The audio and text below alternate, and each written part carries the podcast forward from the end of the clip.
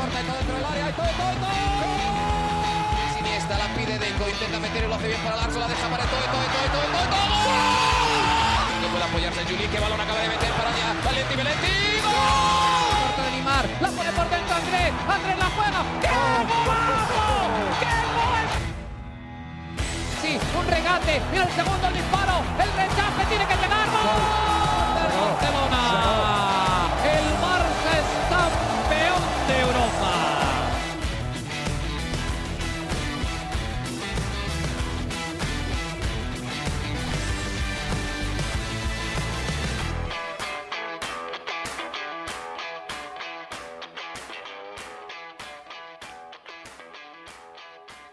Hola amigos de ADN Barça, bienvenidos a una nueva edición de nuestro podcast. Hoy, como todos los lunes durante la temporada, junto a Mariana Guzmán para hablar de los partidos que se jueguen durante el fin de semana. Este eh, no comenzó tan bien parecido a lo que sucedió la temporada pasada, empate a cero para abrir la liga y el Barça ya se deja un par de puntos para comenzar la temporada en España. Mariana, ¿cómo estás? Bienvenida a ADN Barça. Este episodio va a estar caliente, se los advierto, porque creo que todos venimos un poco molestos por varias situaciones. ¿Cómo estás, Mariana? Bienvenida.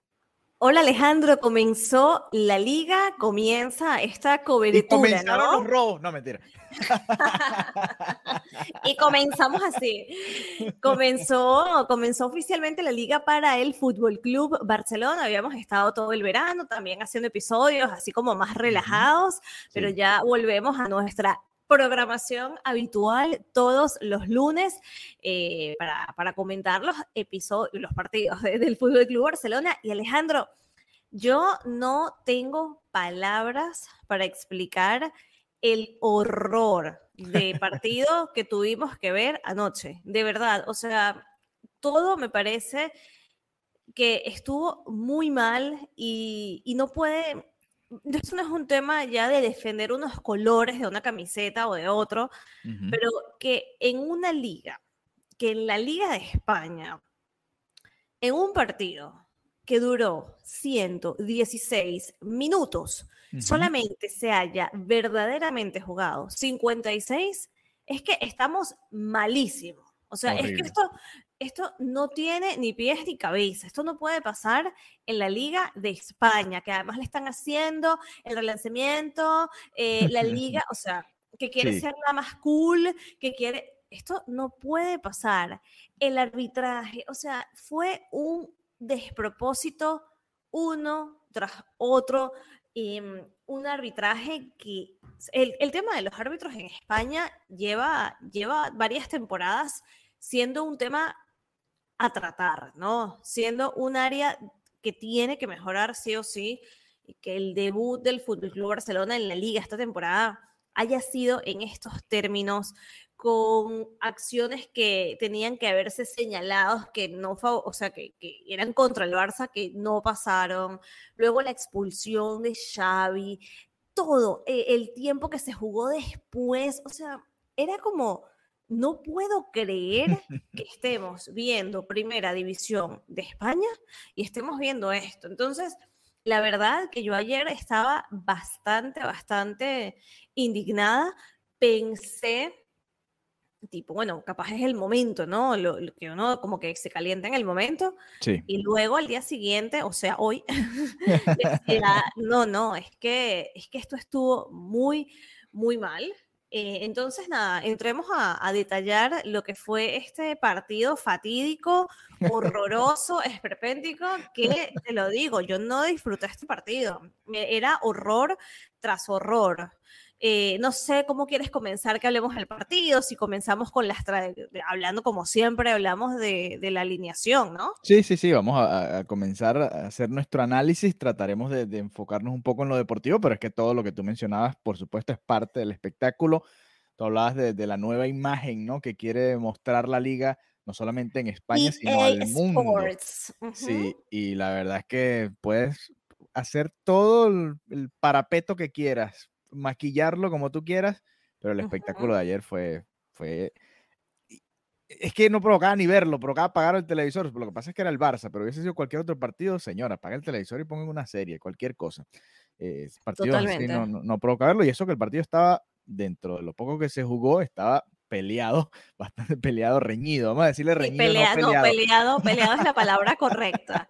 De verdad que peleado es la palabra correcta. Sí, pero bueno, eh, a ver, el once titular del Barça, Marc-André Ter Stegen en el arco, Ronald Araujo estuvo como lateral derecho, Cundé y Andreas Christensen la pareja de centrales, Alejandro Valde por la izquierda, Frenkie de Jong y Oriol Romeu un poquito más hacia la base del medio campo, Gundogan, Pedri y Rafinha un poquito por detrás de Lewandowski. Obviamente Rafinha se adelanta bastante, Gundogan también se pega bastante a la banda. Ustedes ya conocen cómo juega este Barça de Xavi, más o menos el mismo sistema, ¿no? Lo único eh, que repitió como ha venido haciendo desde que fichó a Oriol Romeo, lo pone en la, en la posición de Busquets y el que rotó en esta situación fue Gaby realmente, aunque sabemos que Gaby ha tenido ciertos problemas en la pretemporada.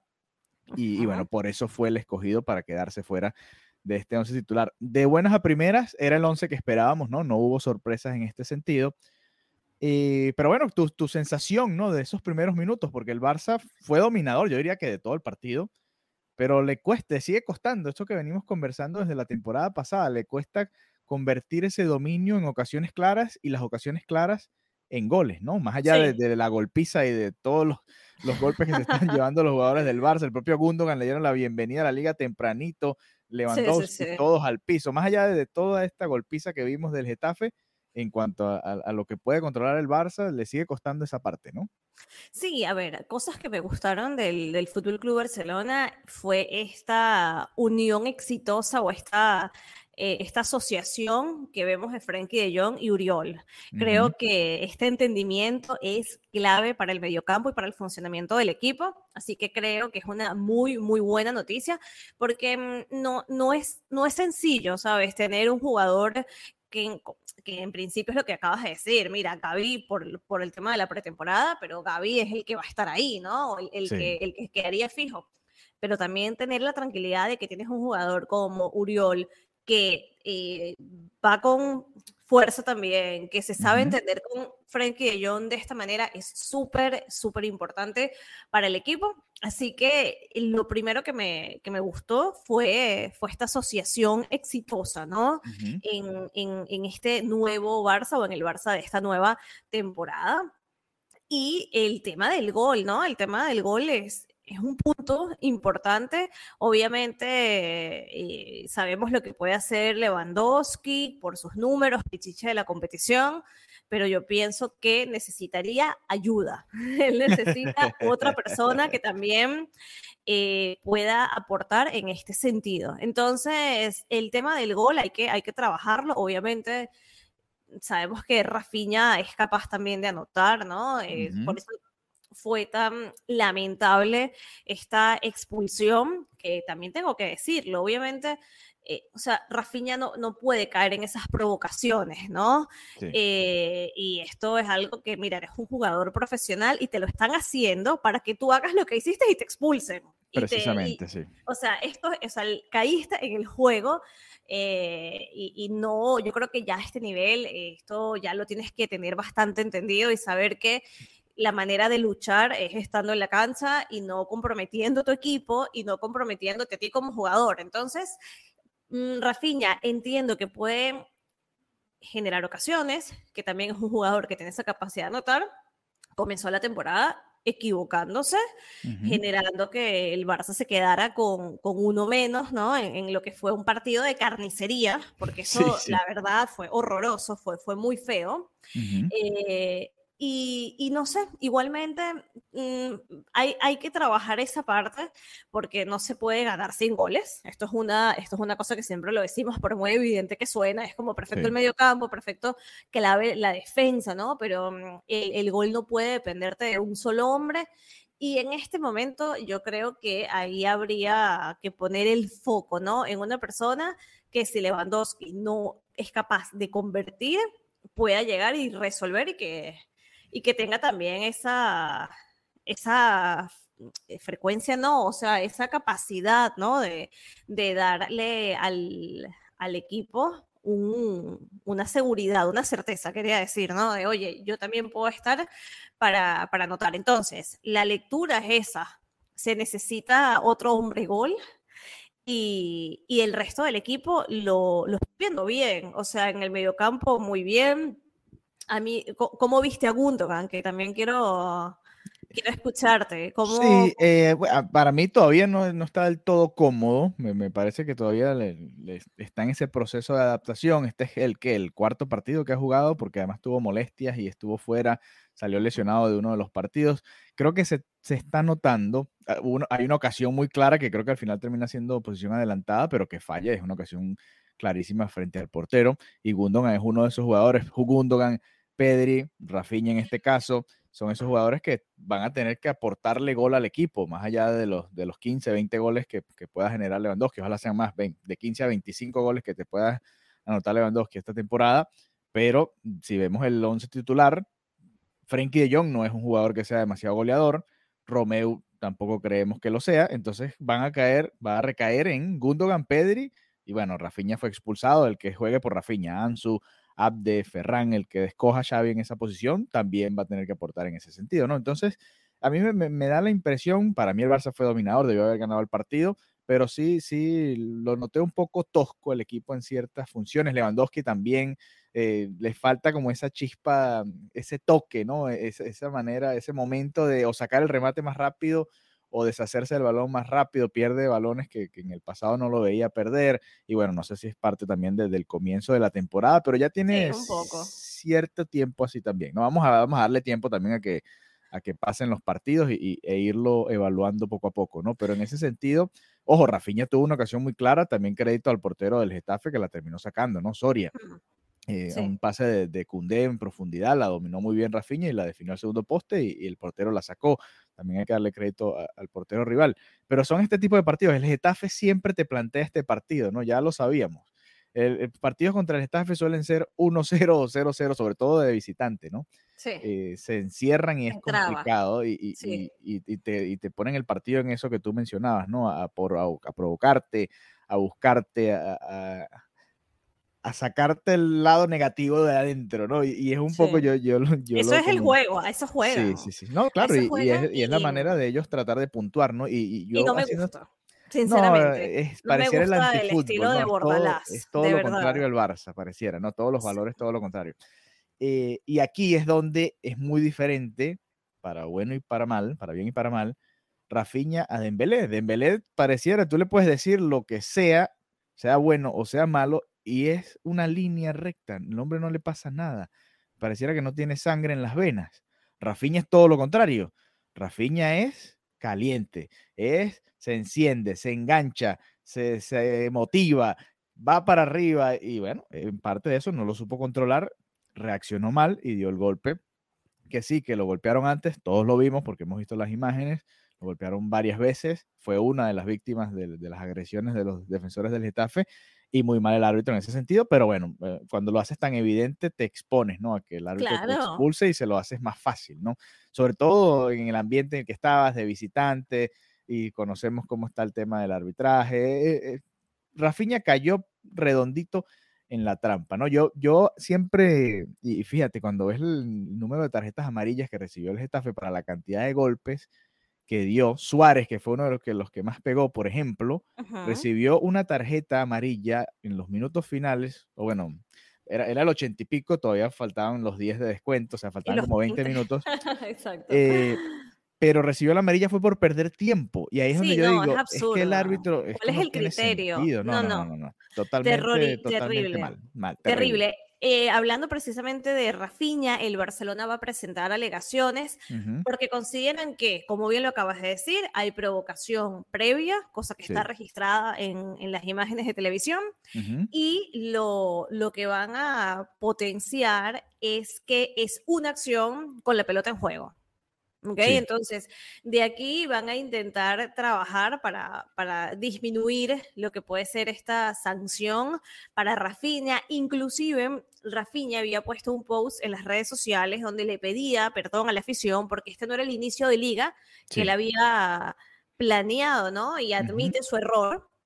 Sin embargo, desde el club le aconsejaron que eliminara ese post y lo eliminó precisamente porque van a decir, mira, eres una víctima, no te estés disculpando, porque al disculparte le estás dando la razón al árbitro, claro, al árbitro que te sacó. Entonces, bueno, el post ha sido eliminado y vamos a ver en qué, en qué queda esta sanción, pero mm, no, no disfruté nada, de verdad, no, no disfruté nada. Me estoy dando cuenta.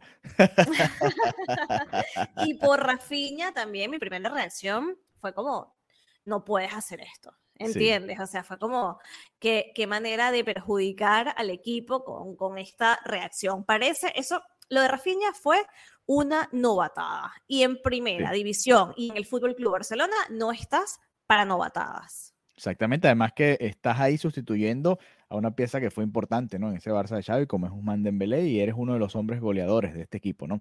Son, son cosas que te tienen que pasar por la mente, eres el líder, eres uno de los líderes de este equipo, y bueno, lamentablemente sucedió lo que sucedió. Y, hablando del arbitraje y, de esta situación de Rafinha, esta expulsión, además eh, se da en un momento en el que el partido se había complicado muchísimo más y el Barça no dominaba tanto. Y, bueno, el Barça sufrió, ¿no? Esos primeros momentos sin, sin poder dominar al Getafe teniendo uno menos, ¿no? Ya después se empareja todo con la expulsión de Mata y, el Barça terminó siendo el, mejor equipo de los dos, ¿no? Sobre la cancha. Pero igual eh, eh, lo que hace, o cómo condiciona el arbitraje un partido, ¿no? incluso con la expulsión a Xavi, con, las tarjetas que no se sacan, las faltas que no se pitan, y se va calentando y se va calentando el ambiente, y, al final se convierte en algo que no es, que no, no es fútbol, ¿no? Que es lo que más creo que, que nos disgusta, que nos molesta, y que era el plan inicial del Getafe, y lo sabíamos, y a pesar de eso, pues se llevó a cabo, ¿no? De esa manera. Lamentablemente el Barça cayó en, esa trampa. Y, y, ahí es donde uno puede hacer mea culpa, ¿no? Como equipo, decir, bueno, mira, sabíamos que este, o sea, tenemos toda la pretemporada preparándonos para este partido, que es con el que vamos a abrir la temporada, sabíamos que ese era el plan, sabíamos que se iban a encerrar, que, se, que nos iban a hacer muchas faltas, que nos iban a golpear, que iban a interrumpir el juego, y a pesar de eso, pues caímos en, en el juego del rival y bueno, lamentablemente se perdieron un par de puntos, ¿no? Eh, la polémica del penal, Mariana, una de las más claras, ¿no? Sobre todo en el minuto en el que se da, ¿no? Porque era prácticamente si se pitaba ese penal y se marcaba, el Barça ganaba el partido. ¿Cómo lo viste? En, vivo yo la vi menos falta de lo que la vi realmente después en la repetición. La mano no llegué a verla, la mano de Gaby. No sé cuál es tu percepción después de haber visto todas las repeticiones. Yo, para mí era un penal clarísimo, ese fue un punto bastante indignante porque ya venía de las expulsiones, de todas estas cosas que estaban sucediendo, de la expulsión de Xavi Hernández, que, me pareció desproporcionada, eh, que lo hayan sacado. Es verdad que le da con el, con el brazo, ¿no? Al, árbitro, así como lo, estoy haciendo el gesto como si la gente me estuviera viendo. Pero eh, es verdad que eso no, no se tenía que hacer, ¿no? Pero yo creo que puedes advertir, mira, esto no, y ya está, pero no, lo sacas y, así. Y más allá de eso, también es que tenías que expulsar a los dos entonces, porque Bordalás también hizo cualquier cantidad de gestos y, cosas, ¿no? Y, que es una constante, Bordalás, en la manera en la que habla, en la manera en la que se, eh, en la manera en la que trata la prensa, es una de las cosas más patéticas que he visto. Una rueda de prensa de Bordalás que, que a mí me marcó muchísimo era la gente, los periodistas, además preguntando, ni siquiera al periodista que te confronta, que también es perfectamente válido y necesario, ¿no? En un medio de comunicación. Era, eh, esto fue algo que pasó hace varios meses, la temporada pasada, antepasada, ya no lo recuerdo, y le respondía malísimo, malísimo. Entonces, para mí ya lo que es Bordalás como, como figura me genera un rechazo importante porque no, no siento que es una persona que respete, ¿no? Que respete a los periodistas y, estas actitudes también, como bien lo decías, la manera en la que reclamaba me parecía también muy fuerte. Entonces, veíamos una, una, disparidad en los criterios. Lo que falta para este no es para este. Si el, el, técnico se queja de esta manera, no pasa nada, pero si lo hace Xavi, ahí sí pasa. Entonces, ya yo venía con el tema de que habían expulsado a Xavi que me pareció extremo, ¿no? Que saques al, al, director, al mister, de esa manera y viene esta acción, ¿no? Y mm, yo mientras estoy viendo el partido, siempre estoy en, en Twitter una y otra vez viendo lo que dicen como, bueno, las personas que, que, saben del reglamento puro y duro, ¿no? Y era, es que es penal, es que es penal, es que es penal. Y luego cuando va, se acerca, ve una y otra vez. Y yo, ¿pero qué está viendo? ¿Pero qué es esto que está viendo? y, y marca esa acción sobre Gaby, o sea, lo de la mano me pareció, me pareció súper bajo. O sea, yo ahí me quedé como, esto da hasta grima, o sea, de verdad así me sentí, como esto, mm, y luego que no terminaban del partido, o sea, era como, ¿qué, qué está pasando? Entonces, para mí era, era un penal claro, eh, mm, también, y esto es algo que Xavi Hernández dijo en la, en la rueda de prensa y en las declaraciones eh, post partidos, se había, se había habido una reunión con los árbitros donde se hablaba precisamente del criterio de las manos y que se había estipulado, se había establecido que al menos que fuera una cosa flagrante, obvia, eh, no, no, no, si no, no se van a pitar. Entonces, dicen una cosa y luego el criterio continúa siendo cambiante. Depende de eh, quién sobre quién sea la acción, sobre... Y esto, esto no funciona así, ¿entiendes? Porque si no, el reglamento deja de ser limpio y deja de ser em, como, como, tiene que ser, que es igual para todos, porque para eso es un reglamento. Entonces, cuando ves todas estas cosas, dices, qué, qué mal partido. El arbitraje obviamente es clave para que un partido sea correcto, para que un partido sea justo y acorde. Y, y, para mí esa acción y luego el tema de no pitar era, era como muy intencional y más que intencional era descarado. ¿Qué dices? Pero esto de verdad está pasando. O sea, me parecía que, que se veía muy a propósito. Entonces, nada, para mí, bueno, Gaby, eh, Xavi, perdón, también decía, mira, eso se lo inventó, eh, no hay, vamos a ver si le cae a Xavi Hernández también una, una suspensión. Amonestación, sí, por, por haber hecho ese comentario. Xavi se veía que estaba bastante desajustado por la serie de cosas que pasaron. Eh, fue bastante contundente hablando de la liga, que no puede ser que estamos vendiendo un producto y luego se ve esto, lo del tiempo efectivo dijo varias cosas. Luego mm, también vi que mucha gente decía, bueno, es que Xavi siempre se queja, es que Xavi esto, Xavi lo otro. Y yo puedo entender que hay gente que no le gusta algunos comentarios que puede hacer Xavi Hernández, porque bueno, le parecerá que, eh, que eso ya es bastante personal. Yo creo que ayer lo que dijo para mí tenía bastante sentido y que si el míster, si el director técnico del equipo no sale a dar la cara y a exigir por su equipo, entonces, ¿quién va a salir? Sí, y, Xavi, Xavi siempre ha sido de los que va y dice lo que piensa, ¿no? Y, por eso se gana quizás muchas veces enemigos, algunos lo ven como excusas, simplemente como el propio Bordalás que decía que simplemente eran excusas que no habían podido conseguir el triunfo a pesar de la plantilla, el plantillón que tenía o que tiene en estos momentos el Fútbol Club Barcelona. Yo también estoy de acuerdo contigo, creo que Xavi tiene toda la razón. Los jugadores, de hecho, Frankie de Jong también con Romeo estaban en el postgame de, de, de, de Zone, también lo pude ver ahí en, redes sociales y también se quejaban, ¿no? Del mal arbitraje. Es que es, que es, es, que como liga, ¿no? Ya ni siquiera son árbitros puntuales. Es que es como liga, el arbitraje en España es, es lamentable. Eh, yo que veo sobre todo la Premier League, además de la liga, es que no es ni comparable. No es ni comparable. Y, obviamente el ritmo de la Premier League es otra cosa y, y juegan, parecen dos deportes diferentes pero es que el arbitraje ayuda mucho eh, a, que fluya el juego, a que si está eh, en un equipo pegando, pues sea castigado realmente con, como se merece y que eso le eh, implique jugar con uno menos. No, también es difícil, y aquí volviendo un poquito a lo deportivo, analizar un, el Barça porque jugó con uno menos por más de una hora, ¿no? Y, eso te cambia obviamente el plan de lo que tenías en mente, más allá de que después expulsaron a Mata y, los últimos 30, 40, 50 minutos que, de lo poco que se estaban jugó en, igualdad. En, esa segunda parte estaban en igualdad numérica, pero era, e, estaba roto quizás un poquito el partido, ¿no? Entraron después eh, Abde, Ansu el propio Lamin Yamal, que tuvo muy buenos minutos, Gaby, que siempre entra con intensidad y al final se termina llevando la amarilla por reclamar. Increíble que se lleve la misma amarilla que, los otros que se cansaron de pegar patadas y golpes a, los jugadores del Barça.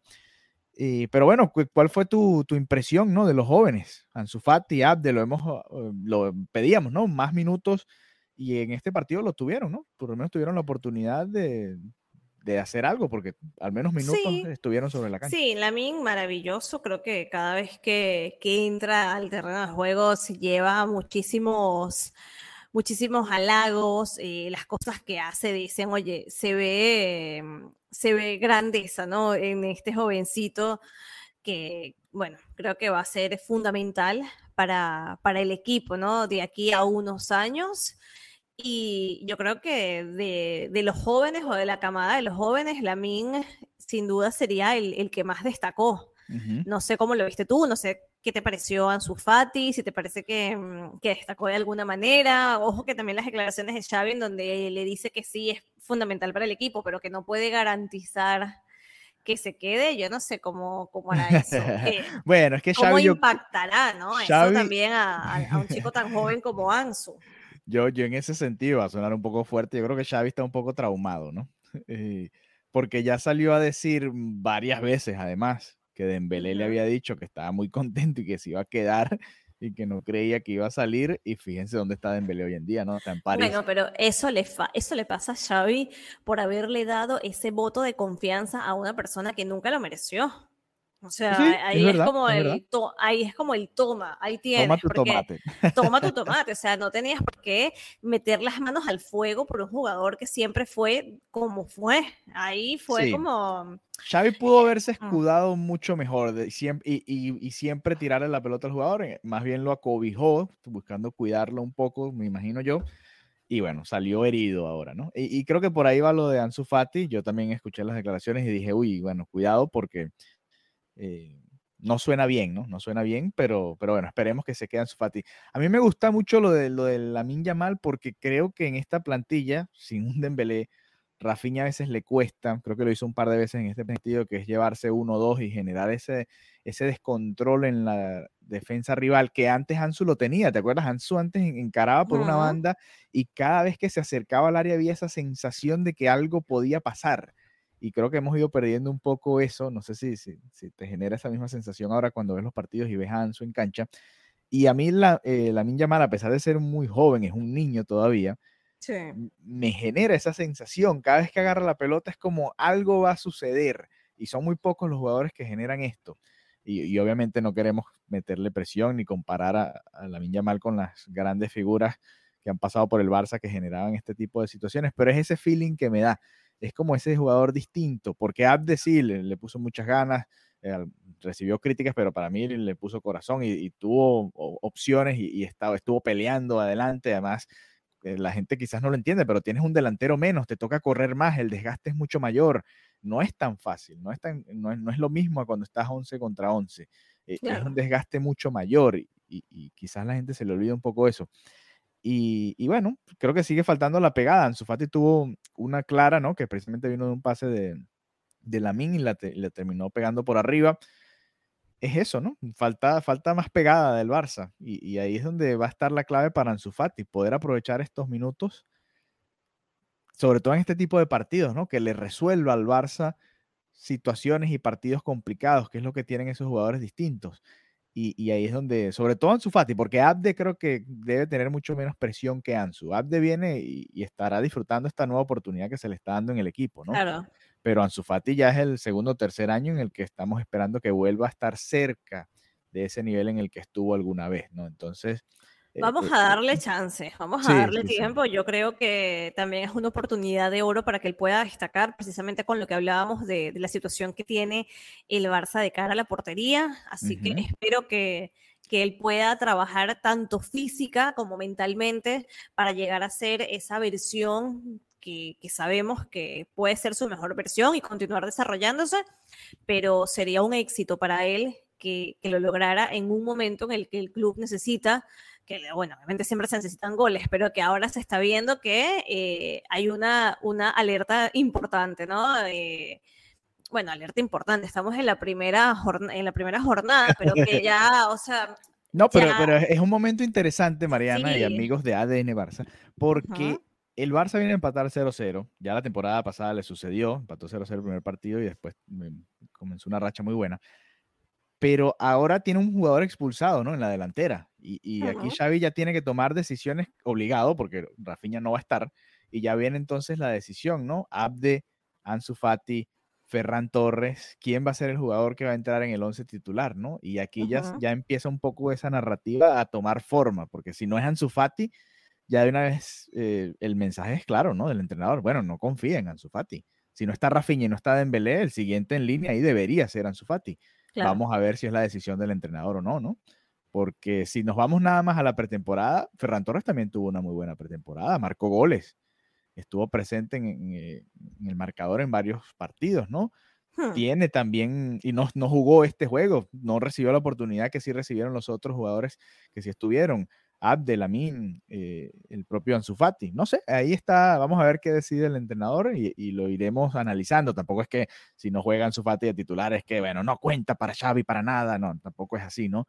Pero sí es una decisión interesante. Pero sí necesita, es un momento clave, es un momento crucial para que pueda transmitirle esa seguridad y, que él pueda volver a esa mejor versión, porque si no es un tema de no vuelve a la mejor versión, entonces no es titular, entonces no tiene continuidad, entonces no terminamos de saber si no, si no volvió a hacerlo mejor porque no tenía continuidad o no tiene continuidad porque nunca volvió. Entonces yo creo que merecemos, él merece saberlo y nosotros también ver exactamente en qué punto estamos y, hasta, qué, mm, hasta qué punto puede mejorar.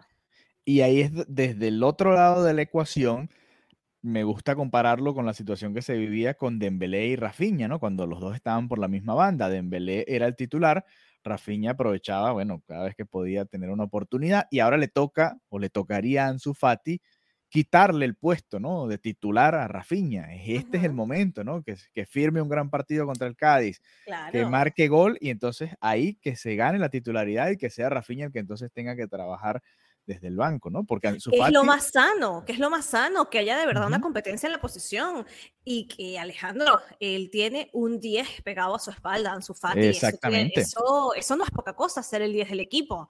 Entonces, eh, claro, él tendría que ser el que, la primera opción de, de Xavi y para que sea la primera opción, obviamente se lo tiene, se lo tiene que ganar. Sí, sí, ojalá. Yo quiero ver a, Ansu Fati en ese partido.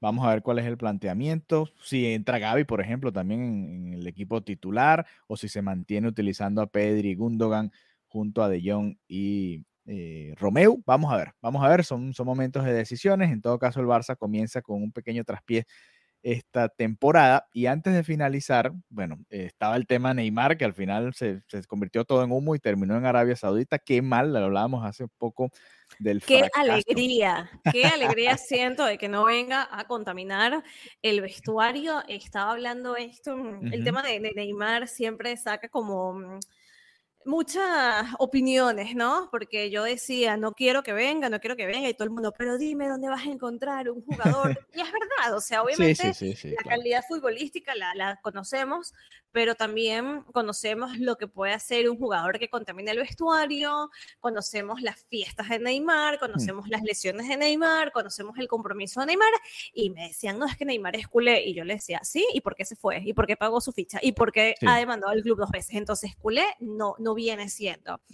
Eh, el punto, no, es que es así. El punto no, es que está bien, hay, hay, que recordarlo porque es así. Sí, a la gente se le olvida, a la gente se le olvida. Entonces, yo de verdad, cuando surgió este run run de Arabia, dije, esto va a suceder, porque al final eh, mira, eh, Neymar era el jugador que tenía todo para hacer lo que no, lo que no pudo ser. O sea, tenía el talento para estar en balón de oro, para hacer una carrera, pero es que así como en el fútbol, en la vida, además del talento, se necesita mucha constancia, mucho sacrificio y mucha dedicación. Y si naces con una cosa y te faltan las otras, igual no vas a llegar a donde puedes llegar. Y para mí, Neymar es el claro ejemplo de que el fútbol y todo, el talento es clave, obviamente, pero no es solo el talento. La gente dice, no, porque Messi es un extraterrestre que nació con un don. Obviamente, tiene un don espectacular, pero también ha tenido una constancia, un respeto por este trabajo en su día a día. Es que la vida, el futbolista es futbolista siempre, es decir, tiene que comer como futbolista, alimentarse, dormir las horas. Es, un, es una profesión, es un oficio que demanda también eh, tener un estilo de vida. Y por eso Cristiano Ronaldo, que es un exagerado con el tema de los, de siempre, ¿no? De, de los ejercicios y tal.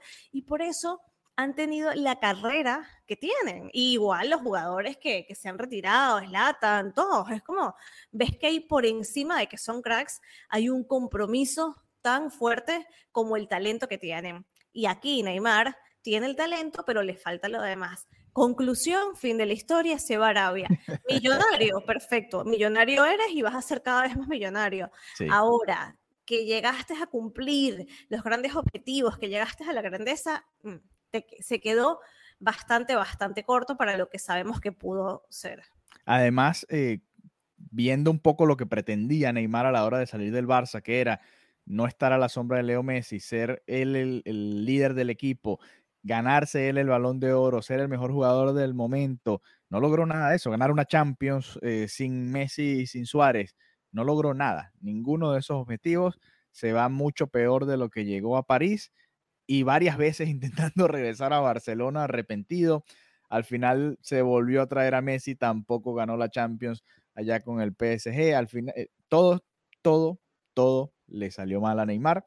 Y bueno, es parte de, como dice la canción de Rubén Blades, decisiones, ¿no? Totalmente. Decisiones.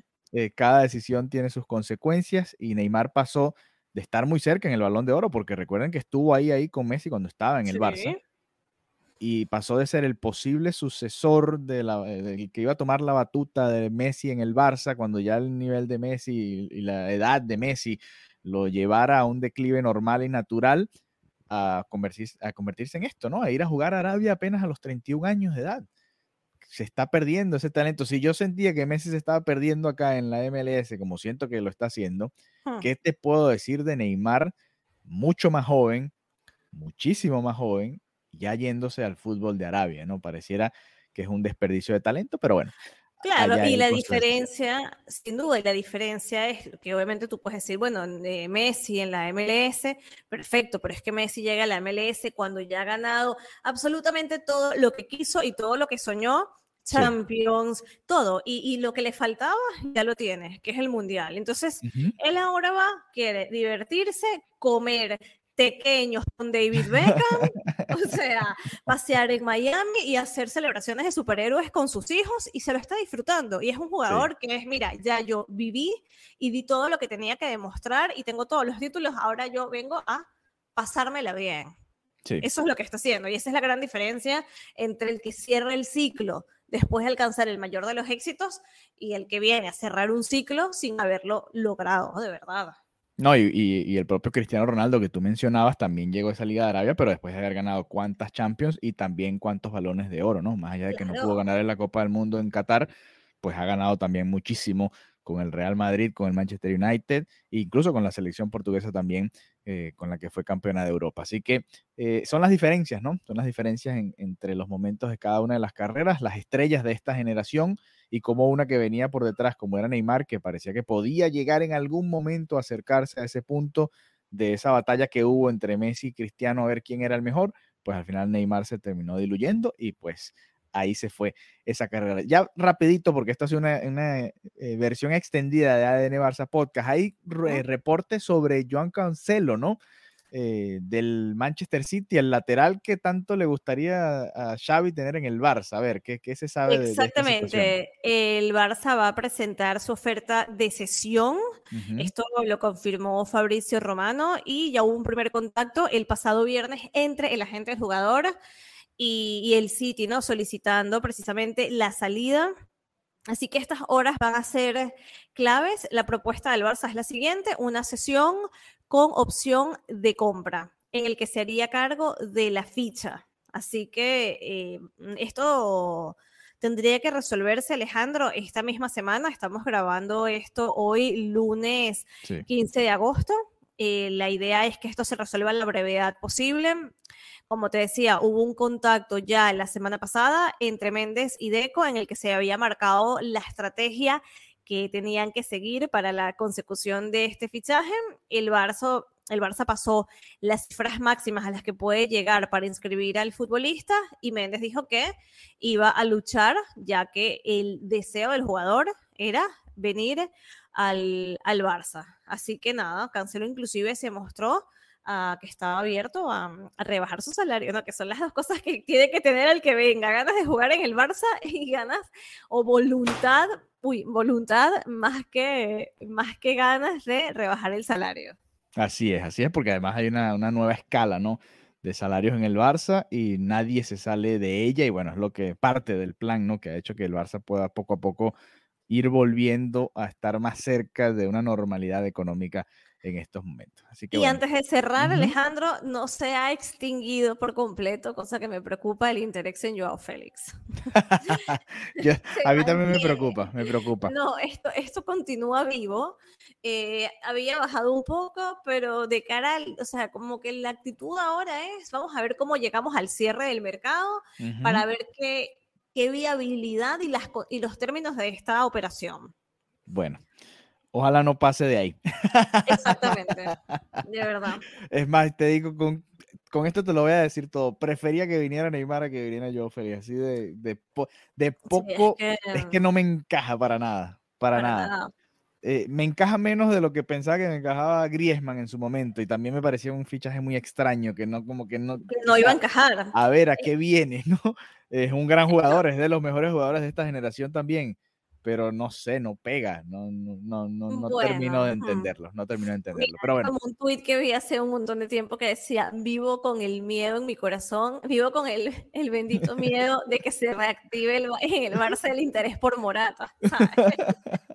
es, literal esto, es como, por favor, espero que ya se les haya pasado la idea de Joao Félix, espero de verdad que esto ya, y cuando veo una cosa es como, no, por favor.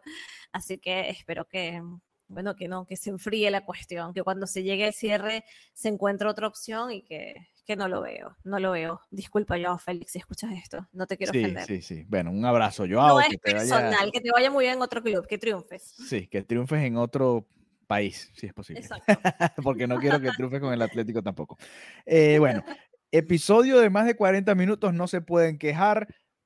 Partido, polémica, actualidad del Barça, Neymar, Joao, eh, Cancelo y Joao Félix, los Joao, de todo en este episodio de ADN. Barça. Pues bueno, seguiremos con nuestra cobertura. Si quieren ser parte de nuestro grupo de WhatsApp, que ha estado encendido ahí, hoy, hoy les iba a responder y dije, no, no les voy a responder. Relájense. les voy a hacer un episodio. Y aquí está el episodio con, con todos nuestros comentarios. Hay bastantes críticas ahí. Si quieren ser parte de nuestro grupo de WhatsApp, lo pueden hacer. Envíennos su mensaje a través de nuestras cuentas, arroba Marianita Guzmán, arroba Alejandro BG32 y arroba ADN Barzapod. Y con mucho gusto les enviamos el enlace para que se unan a nuestra familia. Nada, a esperar, a ver qué sucede y estaremos muy atentos acá en ADN Barça Podcast. Hasta la próxima. Adeu.